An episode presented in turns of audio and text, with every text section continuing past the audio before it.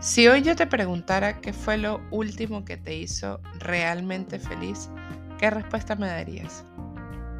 Si hoy tuvieses que mirar atrás y preguntarte qué te ha hecho feliz durante los últimos días, las últimas semanas y los últimos meses, ¿qué respuesta te darías a ti mismo? Ok, ¿lo estás pensando? Muy bien. Por eso quiero que hablemos hoy de esto. Ser felices, más allá de ser una meta, es parte del camino. Ser feliz también es una decisión. Obviamente la vida es difícil.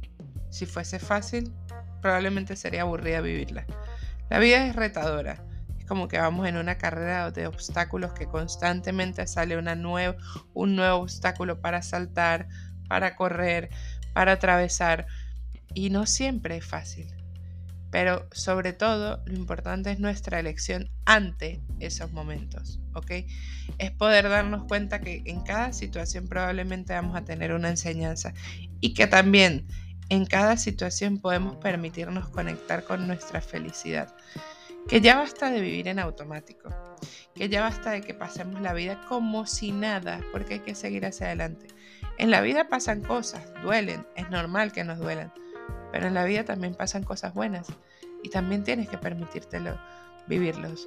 Porque si vives en automático para los momentos malos, también vas a vivir en automático para los momentos buenos.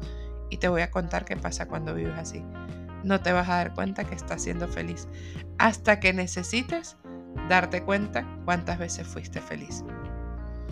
Pregúntate, ¿hace cuánto fui feliz y cómo me sentí la última vez que fui feliz?